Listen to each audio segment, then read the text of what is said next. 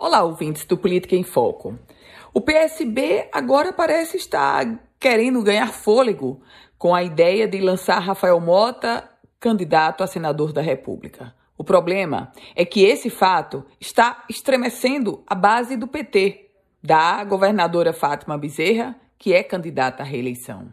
A governadora não apostava numa espécie de insurgência do PSB contra a escolha de Carlos Eduardo Alves para ser o companheiro dela como candidato a senador representando o PDT.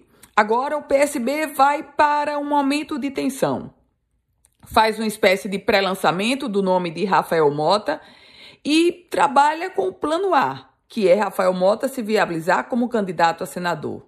Mas em política, há uma espécie do time, ou seja, do tempo. O processo eleitoral de pré-candidatura a senador começou não foi ontem nem anteontem, começou há anos. E Rafael Mota, nesse sonho de ser candidato a senador, parte tarde. A hora do checkmate no PT para se viabilizar nessa chapa já passou e faz tempo. O momento agora causa tensão nessa base da governadora Fátima Bezerra, mas a chance de Rafael Mota se mostrar viável para o processo eleitoral e assim levar o PT a deixar Carlos Eduardo Alves de lado, essa chance passa necessariamente por Rafael Mota mostrar uma densidade eleitoral para majoritária muito expressiva. As primeiras ou as próximas pesquisas mostrarão se isso acontece ou não.